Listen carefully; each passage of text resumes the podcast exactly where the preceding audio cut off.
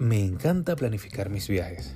Me gusta buscar información y crear rutas en mi teléfono móvil. Esto para no perderme ningún sitio importante durante mi visita. Cuando Dios llamó a Abraham, sin embargo, no le dio muchos detalles acerca del viaje que tenía por delante.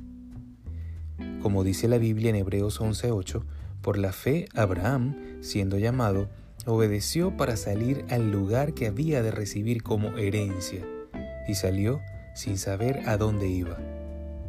Abraham salió literalmente no solo de su zona de confort, sino de todo lo que era conocido para él. Te confieso que varias veces me he sentido así en mi vida. Cuando me tocó migrar, no sabía si hacerlo o no, porque realmente no es nada fácil dejar tu tierra, tu familia, tus bienes. Pero hubo un momento que para mí lo cambió todo. Una noche en la que le pregunté al Señor si realmente era su voluntad que empezase de nuevo. ¿Y sabes qué me contestó? Hazlo. Y lo hizo con una paz sobrenatural. En realidad, no tenía ni idea de cómo era el país. Nunca lo había visitado. No tenía el dinero ni facilidades para viajar. Y se habían presentado muchos obstáculos en el camino.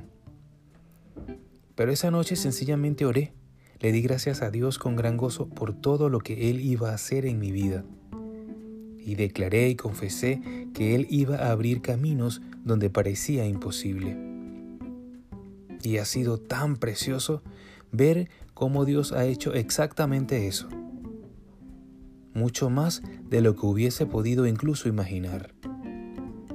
Y es que cuando sales de tu zona de confort, entras lleno en la tierra de las promesas de Dios, y cuando estás ahí, ya no quieres volver atrás. Dios tiene bendiciones increíbles esperando por ti. Así que no tengas miedo, solo escucha su voz y da el primer paso. Que tengas un feliz día, que Dios te bendiga.